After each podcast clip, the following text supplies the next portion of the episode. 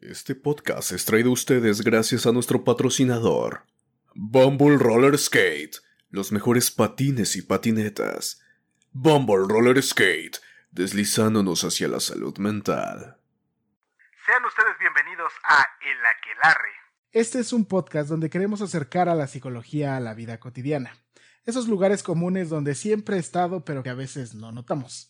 Desde los padres, la pareja, los amigos. Los momentos existenciales como el miedo a la muerte, la soledad, la libertad o el sentido de vida. Y finalmente la escuela, el trabajo, la familia.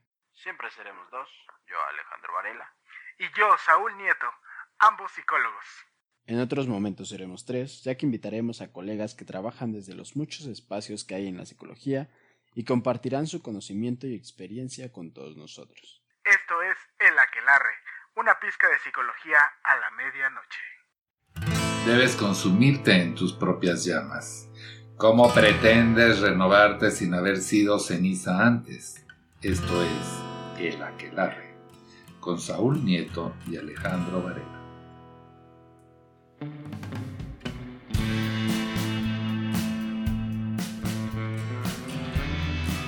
¿Qué tal, qué tal? Muy buenas tardes, muy buenas noches. Sea usted bienvenido, es verdad, es correcto, es necesario. Está llegando a su podcast querido El Aquelarre.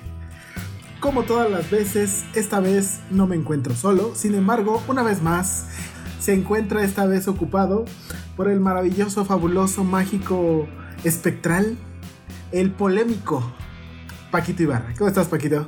Bien, podrías resumirlo en fantabuloso y sería más rápido. Es que me gusta ponerle mucha crema a mis tacos. ah, sí, ya vi. Sí, sí, sí. Así es, Daniel eh, Alejandro una vez más se encuentra solamente en nuestros corazones. Sí, sí, de vacaciones. ¿Quién fuera Alejandro? Así es, él se encuentra todavía de vacaciones, recuperándose de una, yo esperaría, cruda monumental. Esperemos, con buenas historias para es. traer al podcast. Por favor, yo ya estoy esperando de nuevo sus anécdotas que vienen a aderezar, es verdad, eh, estos capítulos con unas, unas perlas de sabiduría, de sabiduría entrañables. Un besote, mira, hasta donde estés, mira así, en el yoyopo, a Alejandro Ay, ay, ay. que ya estará por Nobraque con nosotros en el siguiente capítulo. Fuera de eso, nos encontramos para hablar de un tema que viene un poco de la mano con lo que vimos el de la semana pasada. El de un poco de los padres, pero esta vez nos vamos a centrar en algo que fíjate que no nos habíamos a- acercado a, a tocar particularmente. Porque así es, vamos a hablar acerca de el ser hombre. Uy. Así es, vamos, vamos a entrar en terreno, en terreno filoso, en terreno espinoso, pantanoso. Vamos a ello. Capítulo número 55. Ya, el 55. ¿eh? Ay. Las capas ocultas del ser hombre. Chan, chan, chan. Ah, sí. Así es. Sí, Necesitamos música aquí más dramática. sí, es que. Que no tuviéramos este, alguien que nos edita. Así es, porque es verdad, yo soy el que edita y esas madres no las sé poner. Aún no las domino. Aún no no he visto el tutorial en YouTube. Así es, sí, no, pues es que. Pues eh, requiere mayor chamba. Y la verdad, No hay este, tiempo. no, no, No hay no hay tanto presupuesto. tiempo. Así es.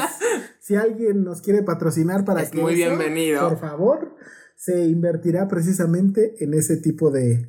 En ese tipo de cosas. Mientras, pues ahí humildemente nos la vamos llevando con nuestras 5000 reproducciones, ¿verdad? Pero entonces, el- las, las capas ocultas del ser hombre. Yo creo que la primera pregunta es.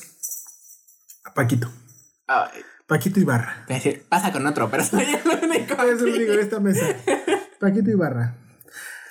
¿Te es difícil definirte como hombre? ¿O el definir ser hombre? Uf. Sí y sí. ¿Por qué? Porque creo que yo las invertiría, porque creo que una me lleva a la otra, porque es como, me es muy difícil definir qué es ser hombre.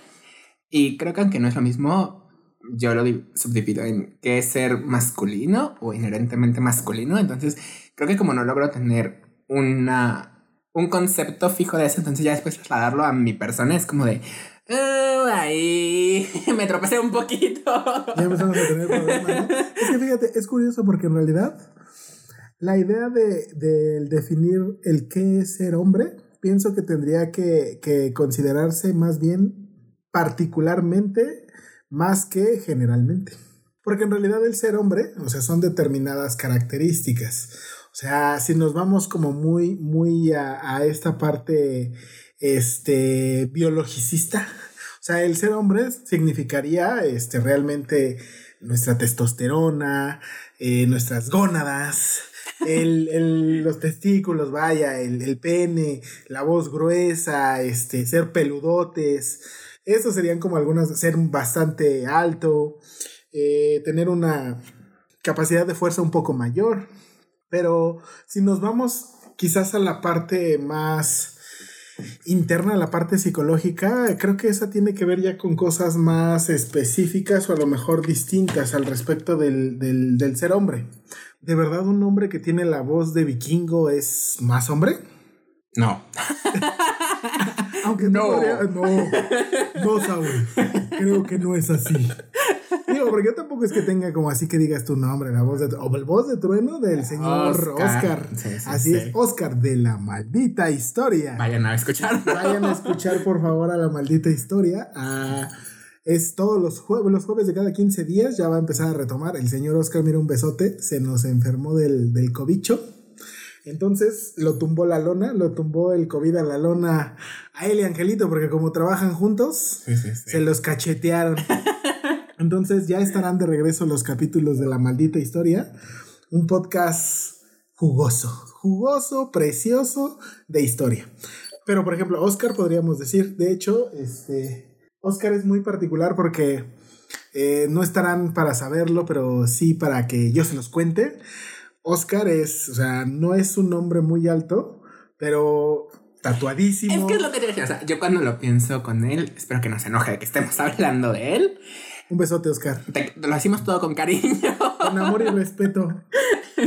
Este, um, por ejemplo, es ese punto, o sea, tiene la voz súper gruesa y como está súper tatuado y sus gustos es como algo típico o inherentemente masculino. O sea, el simple hecho de cómo llega en motocicleta. En motocicleta. Además, no cualquier de, moto. Ajá. Ajá, chaquetas de piel, no sé qué moto sea. O sea, Oscar no necesita tocar el timbre, él nada más le hace ¡pum! Oscar ya llegó. Oscar ya llegó. No, y entonces es como de wow. Y cuando yo lo conocí por primera vez, yo esperaba a alguien inclusive más alto que Saúl. Saúl es el metros. más alto de todo el grupo. Y fue como de, pues tiene una estatura no Promedio. promedio. Sí, Sí, es hecho. promedio. No, entonces fue como de. Mm. mm. Fumando Malboro rojo, ¿no? Este, no sé, tomándose una lata de cerveza y eh, doblándola con la cabeza. Sí, o sea, justo, creo yo que eh, creo que la primera cosa que tendríamos que pensar cuando comenzamos a definir el ser hombre es que estamos llenos de muchos clichés. Sí. Muchos, muchos clichés. Y eso creo que comienza a ser la primera pauta en las dificultades para entender, incluso para definir la identidad de cada uno de nosotros. Ahorita que mencionas lo de los clichés, me viene a la cabeza, por ejemplo, que creo que es como el cliché más típico en este país, o al menos si no lo que yo vi aquí en la capital, es el punto de cuando entras en secundaria te tiene que gustar el fútbol. Podrías ser bueno en otros deportes y practicar otros 20.000 deportes, pero es como de, ¿cómo crees, hombre? Y practicas tantos deportes, pero no fútbol. ¿Cómo no ves fútbol? ¿Cómo no te gusta el, El- el fútbol. El fútbol. Ay, no, sí, qué horror. La verdad es que yo la sufrí. O sea, realmente, fíjate, sí, justo lo que decías, esa, incluso para mí la parte del fútbol estuvo como más marcada cuando estaba morrito en la primaria.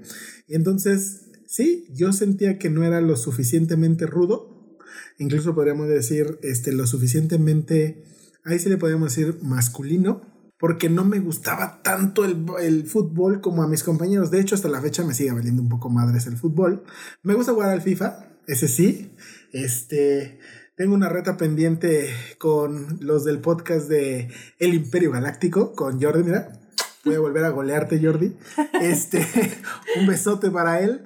Escuchen el Imperio Galáctico también. No, vale madres, voy a hacerles promoción. Escuchen el Imperio Galáctico para aquellos fans de Star Wars. Eh, pero, o sea, me gusta, me gusta el FIFA, pero de ahí en fuera yo a quererlo jugar más, no. O sea, realmente no, no me gusta, no me gusta la Liga Mexicana, no conozco los nombres de los jugadores, ya ni siquiera me acuerdo quiénes son los chingones del fútbol. O sea, hasta cuando yo me, yo me quedé, Te que el único que yo ubico es Memo Ochoa. Y es porque como que lo sacan cada mundial. cada mundial sí, como... Es No. como el de cajón. Pero yo creo que Memo Ochoa es el de tu generación, el mío era Jorge Campos. Ah, mira. ese con su traje horrible No, no, no. del Hay fútbol. otro que es, o sea, que es como también de cajón. ¿Cuál? El chicharito. ¿El chichadios? Nada más. Pero ya, acabó mi conocimiento. de Sí, pues sí. No, pues es que sí, o sea, yo era como muy, muy, muy poco ducho acerca de esa parte. Y en teoría sí es cierto, entrando en, la- en el área de los clichés, es este que sabes, debe saber fútbol. ¿No? Esta parte del saber fútbol, otra de las cosas que adoro, adoro con esta parte del ser hombre, por lo menos desde mi sesgo, las barbas. Claro, Creo yo ahora se puso más de moda. Sí. Pero en realidad, aquel que tiene unas, un, un señor barba, porque no señor, señor barba, sí. Ese es un hombre muy hombre. Y yo no tengo barba. Yo tengo, yo tengo este bigote y barba de Fumanchu. De, de, de- de conquistador, este estilo Gengis Khan. O sea, no me sale tan tupido, porque Sí, además sí. soy rubio, entonces Sí, pues no sé, nada. Barba rubia, ajá, pareciera que nada más traigo mugrita. O sea, sí, realmente batallé un montón con esa parte. Este, otro de los sesgos, ah, claro. ¿Cómo es que se mide la hombría? A través de qué tan grande tienes el pito. Ah, sí. Eso siempre me dio. um, me pareció personalmente um, estúpido en secundaria. Contradictorio, ¿no? Ah, Es que mira, me pareció estúpido en secundaria, ¿no? En parte lo pensé, es como de, pues nunca me, me sentí tan orgulloso de mi pito. Pero al mismo tiempo me da risa, ya que lo veo adulto, cuando los veo con los nuevos chavitos de secundaria, que es como de.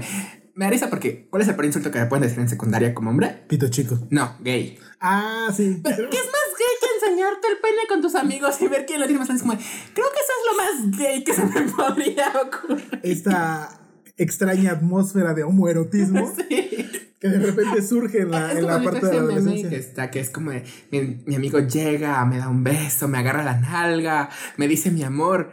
Es, ay, aquí no, princeso. Se rozan nuestras manos dos milímetros. ¡Ah! Lo suponía. Claro, sí, o sea, sí es cierto, o sea, realmente, o sea, una de las cosas, ahora ya, creo yo que ahora ya el mundo se ha movido un poco, ya no es así.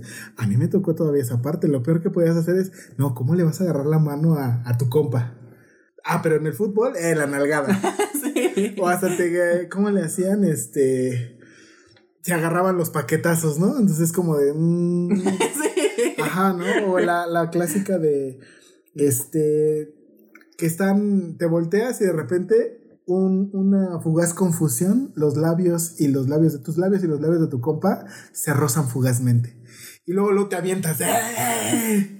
Ahora ya no es así, o por lo menos ya no están así, quiero pensar. Yo también, porque ahora ya no estamos en secundaria. Ya no sé cómo funciona de repente, ya soy, ya soy un señor de 30 años, Dios me Es libre. estas nuevas generaciones. Estas nuevas generaciones, así es, de repente sí, de verdad sí. Me topo con estas ideas de estas nuevas generaciones, pero es cierto. O sea, realmente antes lo peor que te podían decir era gay. Pero sí es cierto, teníamos muchos comportamientos este, homosexuales, Sí, sí, sí. incluso homoeróticos. Entonces, por principio, esa parte de- del ser hombre empieza a ser como un poco extraño. O sea, porque incluso en mis tiempos, la idea de, de un hombre gay es un hombre afeminado. Sí. Así es como a mí, este, que me daba el sesgo, como el de que llegaba torciéndose todo y además hablaba con una voz así, muy extraña, ¿no? Y la verdad es que no es cierto. Ah, bueno, no creo que se enoje porque cuente esto, pero ah, el novio de mi hermana, ah, su familia es. Ay, aunque suene feo, pero su familia es de rancho. Ok. No. De y- provincia, pues. Sí, vas a decir lo más lindo, ¿no? De provincia. De provincia. Un besote Y- para él, míralo. Hola, Iván. Está bien, o sea, Am, y mi hermana me contó de que Iván le contó la primera vez que me parece es que la verdad no comí la historia, pero creo que fue la primera vez que su familia conoció a una persona gay, ¿no? O gente ya grande en su familia, o sea, no, no su familia nuclear, sino sus tíos y abuelos ya más grandes, y que se sintieron impactados porque llegó el chico y pues, o sea, se enteraron que era gay hasta que el chico se fue porque alguien se los dijo y fue como, no, él no es gay, él lo venía moviendo la cadera, ¿dónde está su mano? ¿Dónde? ¿Por qué no está vistiendo rosa?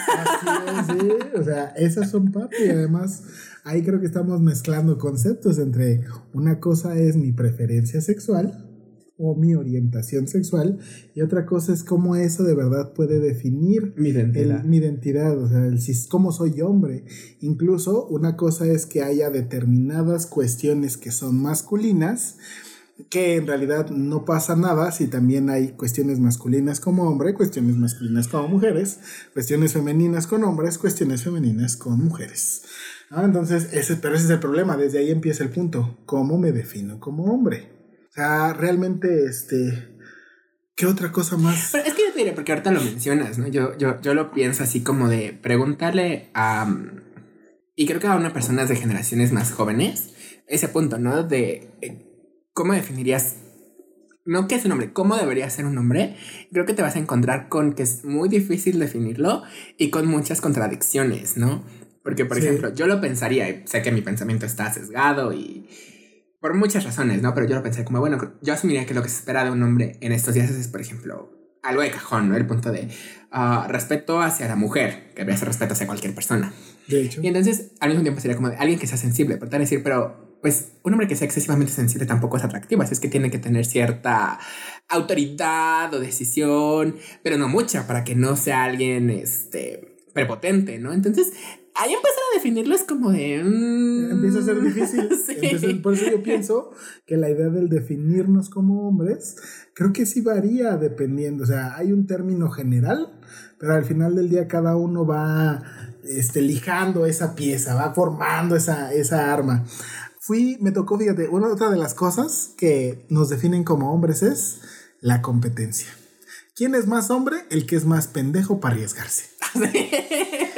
No mames, fuimos, fuimos a una, a una, cuando estaba todo- estábamos en la universidad, fuimos a CEU a, a una serie de ponencias y fue un doctor que se llama Juan Guillermo Figueroa, o si tienen la oportunidad, búsquenlo así en YouTube, cualquiera de sus ponencias son maravillosas. De hecho, creo que en la que está en YouTube salimos ahí este, riéndonos, este, donde decía, muero por ser hombre, qué ironía. Entonces dice que en un grupo de hombres se las acercaban y le preguntaban a ellos, ¿no? Este, no, primero a las mujeres, primero a las mujeres, era como de, platíquenme cuál es su cicatriz más significativa.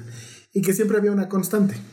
La la cesárea, el nacimiento, este, no sé, algo que tuviera que ver un poco más relacionado con la, con la cuestión de sus hijos. Y decía, ¿te acercas con un grupo de hombres? No, hombre, agárrate. Lleva palomitas, güey. Porque entonces te van a contar, no, no, no, no, la, la cicatriz de aquí cuando hizo no sé qué, la cicatriz de acá. Incluso, mira, tan solo. Cuéntame una historia de una cicatriz significativa. Uy, a ver, déjame pensar. Aquí es cuando necesitamos a Dani. Ajá, que nos cuente. Fíjate, yo tengo una. A A lo ver. que le pienso, yo tengo una. Pero tan solo para que veas cómo por estupidez de verdad como hombres, por eso nos pasa lo que nos pasa. Y entonces creo yo que como mecanismo de defensa, para no decir fui muy pendejo, le meto una, una, una historia muy, muy linda. Eh, fuimos al Gocha. Fuimos al Gocha, este... de- no está patrocinado, fuimos a Gochamanía, es una ahí por el Ajusco. Gochamanía, si escuchas esto, patrocínanos. Te lo pedimos. No pasa nada. Este, fuimos ahí. Está genial, ¿no? Son unos escenarios maravillosos, pero pues ves ahí banda de todo, desde el más pendejo como nosotros que fuimos por primera vez, hasta los ramos. Imagínate cómo serían esos güeyes que les decían los rambos. O sea, no, no, no, o sea, ya traían la mochila con el oxígeno, traían, me tocó ver un güey que llevaba una AK, una AK-47 Sí, sí, sí. adaptada. Sí, sí, sí, sí, no, una cosa tremenda. ¿Por qué no?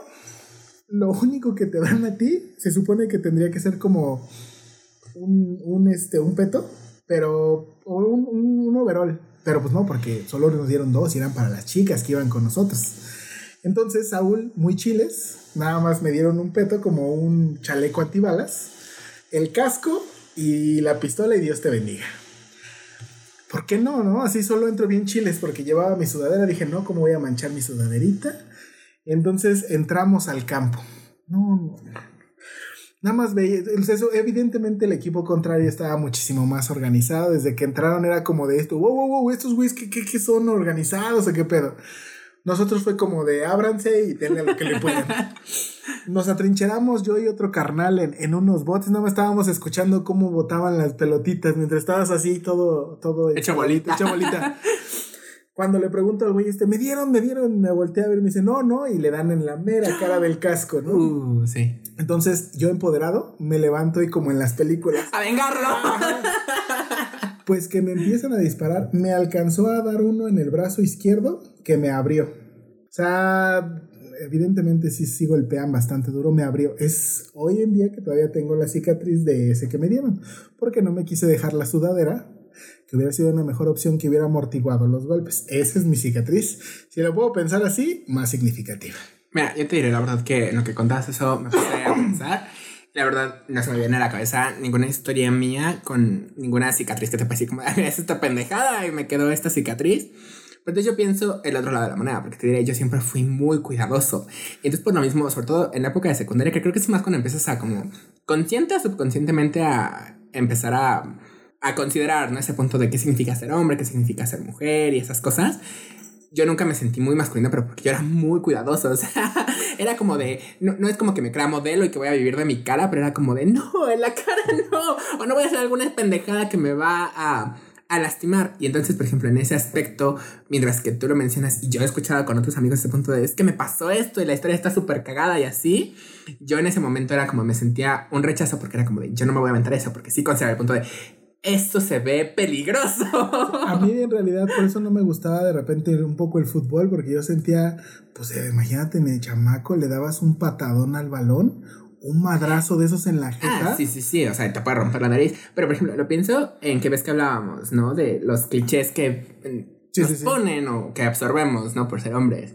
Y en ese punto pienso que un cliché que tristemente creo que sí sigue muy vigente hoy en día, tal vez ya no tanto, pero sí sigue la verdad muy vigente a cualquier nivel social es que los hombres nos preocupamos menos por nosotros. Sí. En ese aspecto también vienen las cuestiones de salud emocionales, inclusive, ¿no? No solo salud física. Entonces yo lo pienso ahí, yo no caí en ese cliché porque yo me preocupaba, pero eso me hizo eh, que mis pares en ese momento, que eran mis compañeros de secundaria, Te me rechazaran. rechazaran. Sí, de hecho, fíjate, hablando de esa parte, porque eso que mencionas es importante, hace unos años, digo unos años porque le vamos a poner AP, antes de pandemia, DP. De P. AP, ¿no? Este, salió una campaña donde decía, creo que la, la impulsaba el IMSS, que me pareció interesante, y esa es una cosa que comentabas en el capítulo pasado acerca de no se le da, o no le damos, no sé incluso si, evidentemente una parte es nosotros, pero creo que tampoco de- del otro lado de la cancha, la suficiente difusión para esforzarnos en cuidar y ser más conscientes de nosotros. La campaña decía, hasta los superhéroes se enferman. Y en general era una campaña donde se invitaba mucho a los, más, a los, a los hombres a que fueran a su centro de salud a revisarse. O sea, que realmente hubiera la conciencia clara de una revisión oportuna acerca de este, su estado de salud. Sí, sí, sí.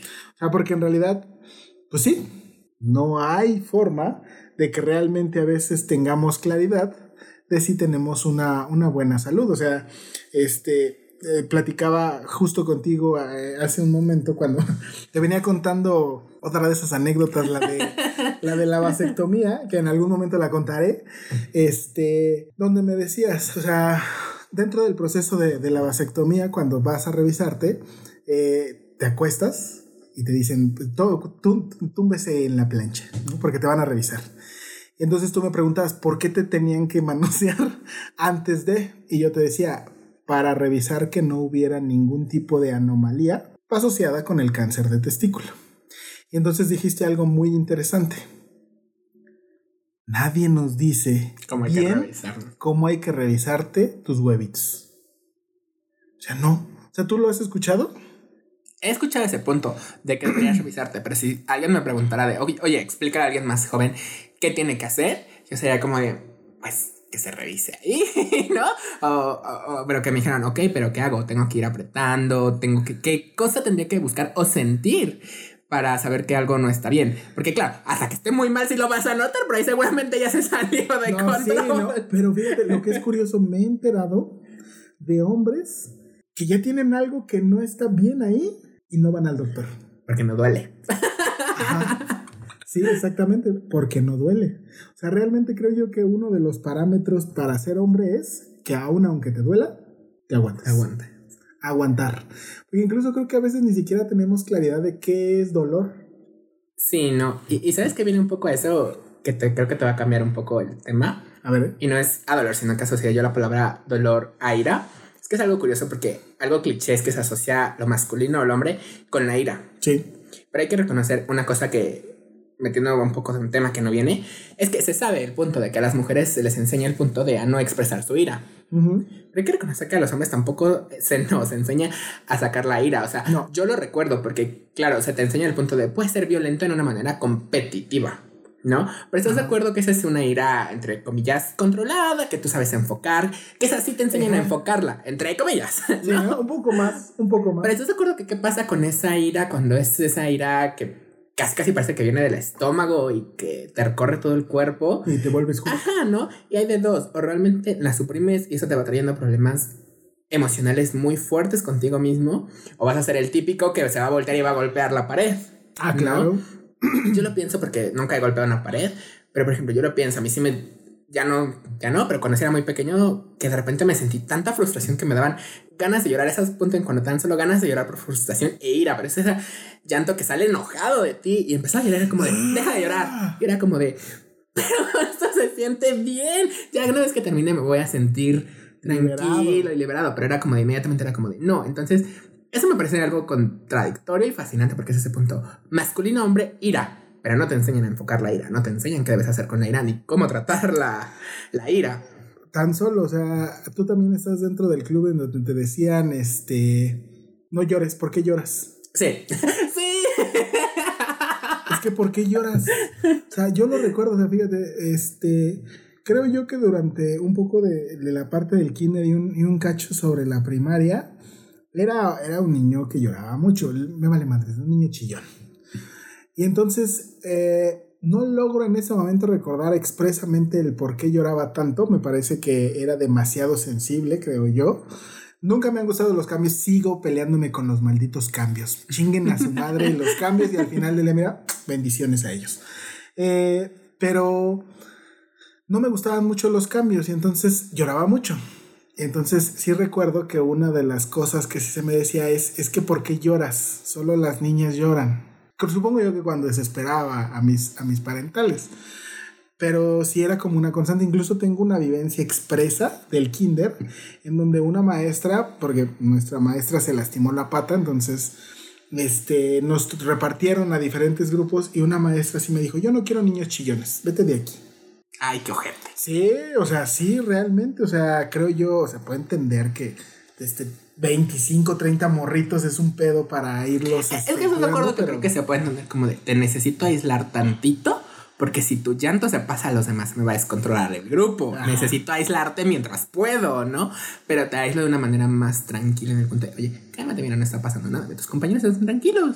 Si, no, si lloras, no vas a poder ir a jugar con ellos o esas cosas. Pero estás de acuerdo que además te hizo una humillación pública, que además como niño ni siquiera entiendes qué es eso, pero, pero lo sientes. Aunque no lo puedas identificar con palabras como, me marcaron. Así es, o sea, sí, imagínate 4, 5, 6 años, es como de no inventes. Y creo yo que esas son las cosas que comienzan a ser difíciles de poder definir a qué me refiero con ser hombre. O sea, incluso este, una de las cosas como también más significativas es, este, yo soy hombre en función de que tenga un trabajo, que ese trabajo me dé dinero y que ese dinero sostenga a la familia. Sí. ¿Sabes cuál es creo que otro cliché y que se vive mucho en la, en la escuela? Te cambié tantito radicalmente el Otra tema. vez saltamos, aquí estamos como viajando entre Um, dimensiones. Te iba a decir, um, es el punto, no sé la verdad, hoy en día cómo se vive en las escuelas, porque pues ya, ya hace rato que dejé de ser estudiante. Aún no tengo el título, pero ya dejé de ser estudiante. Ya, ya estás más cerca que, que en ningún otro momento. Um, es el punto de que los hombres no nos importan um, las apariencias de las cosas, o sea, los detalles. No, porque yo lo pienso que es como se espera la tarea de la niña que traiga color y detallitos y esas Ah, cosas, sí, ¿no? claro. Y la del hombre casi casi esperan que, ah, lo trajo en una hoja de papel de baño, ya hizo mucho, ¿no? Y a mí me llegó a tocar, por ejemplo, y ya no estoy hablando de la secundaria, de la vocacional, que um, yo mejoré mi letra mucho. Porque la verdad sí tenía una letra bastante fea. Kinder hiciste un mal trabajo. Y Kinder me, me decepcionaste. Pero la verdad la mejoré mucho. Y yo, yo llegué a recibir comentarios de maestros y maestros que era el punto de. Yo pensé que su tarea era de una niña, pero no me lo decían. Se notaba ese punto de denigración, ¿no? Como de no me lo creo. Ajá, ¿no? Y me acuerdo una vez que se me dijo, a ver, escriba frente a mí para ver que sí sea su, Su letra. su letra, No. Y entonces lo noto como de, ¿por qué mierda no puede ser la tarea de un hombre que esté legible y limpia? Bonita, sí. O sea, sí es cierto. o sea, Y además pienso eso a todo impacto porque es como, ya no me estoy yendo a secundaria, ¿no? Sino ya estábamos en prepa. Que fíjate, eso era como algo. Yo estuve en la vocacional, este, Boca 9, chinga tu madre. Este, Yo en, tengo sentimientos encontrados con la mía, era Boca 12. Es como de, te quiero, pero la verdad también vete a chingar. este, en, en sistemas digitales ocupábamos el, el, el llamado protoboard, que búsquenlo, es donde montas tus, tus circuitos. Y entonces había una parte dentro de mí que quería ser muy ordenadito con los cablecitos y todo, pero había algo dentro de eso que no podía. Entonces me valía verga y hacía unas cochinadas de circuitos que evidentemente por eso no servían. Pero era, de repente sí era como que un poco de ambas cosas. O sea, tenía una compañera, no recuerdo de su nombre, si ella me está escuchando, discúlpame, no recuerdo su nombre, creo que era Lourdes. Hacía unos, este, una, unas, así mira, maravillas, hermosos, hermosos circuitos. Sí, no, así chulo, o sea, sí, sí, era- sí, sí te dejaba pendejo. Pero yo no. Y creo que por un lado tenía que ver con el hecho de que no me gustaba, pero también era como la parte de este, los dos matices. Había, no, ahí sí no me acuerdo quién era el que también hacía un, un buen, este, un buen trabajo con esos, pero en su mayoría los hombres éramos más malhechotes. Pero, pero eso es algo que me da risa porque yo no creo honestamente que eso sea algo inherente de ser hombres, ¿no? No.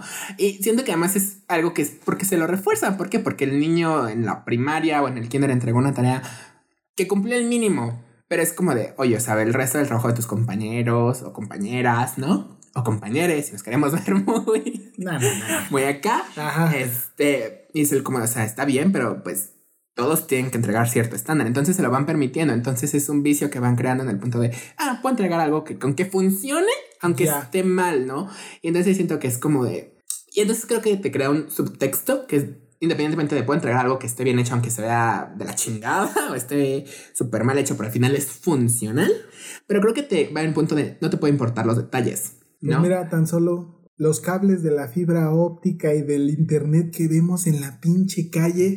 Ah, sí. ¿Será muy fifi tu colonia? Pero tiene. Ajá, pero tiene los pinches cables así, un cochinero de cables. Y sí es cierto, en general es, nos refuerzan el entregar el mínimo, porque el hacer un bonito trabajo es de niñas. es de niñas. Así es, concretamente.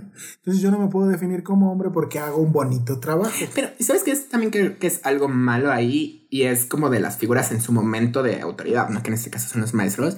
Es que te lo dicen no en el punto como de, oiga, yo pensé que su tarea era de alguna de sus compañeras, porque pues la mayoría se entrega así. Cuando te lo dicen, digo, se nota ese punto de desprecio. Entonces creo que además, aunque no estamos hablando de eso, es lo que te enseña el punto de que a muchos hombres, tristemente, y hasta mujeres se les cree ese punto de lo femenino es malo o es vale menos. ¿Por qué? Porque me, cuando me lo dijeron, me lo dijeron en un punto de, de desprecio, no simplemente como una anotación y ah, qué bueno que lo hace así, qué bueno que es más ordenado, qué bueno que, que cumplió con esos estándares. Así es. Y ya justo como para acercarnos al cierre, ¿conoces programas que ayuden a los hombres? No. He visto programas que tienen buenas intenciones, pero que la verdad me parecen muy... mm, que en sus buenas intenciones causan más mal que bien. Y la verdad lo voy a decir, espero no meterme en un problema, que es, según yo, ¿no? Hay una página que creo que es más popular en Instagram, se llama De Machos a Hombres.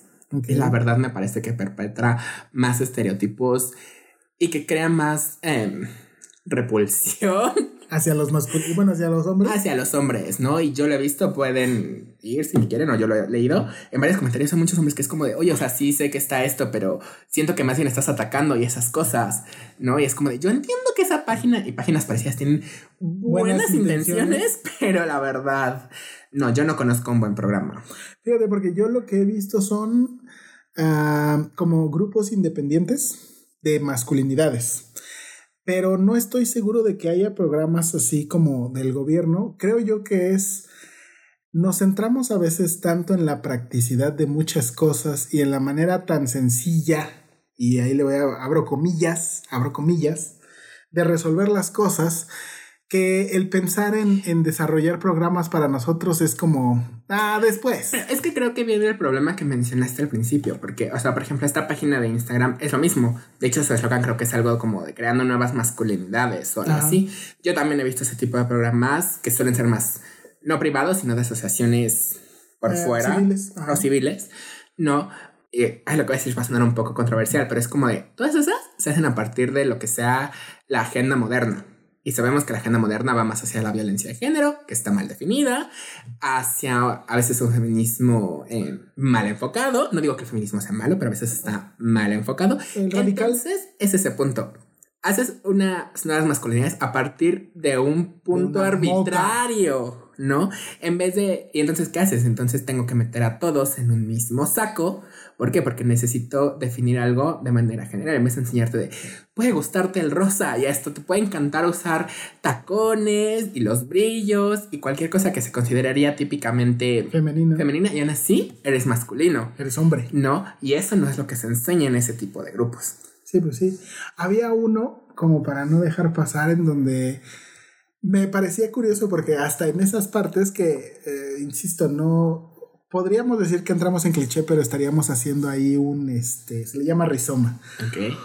Un, un acto revolucionario de, donde eran güeyes, ¿no? Estaban en el bosque porque se reunían en el bosque a hacer algunas ceremonias.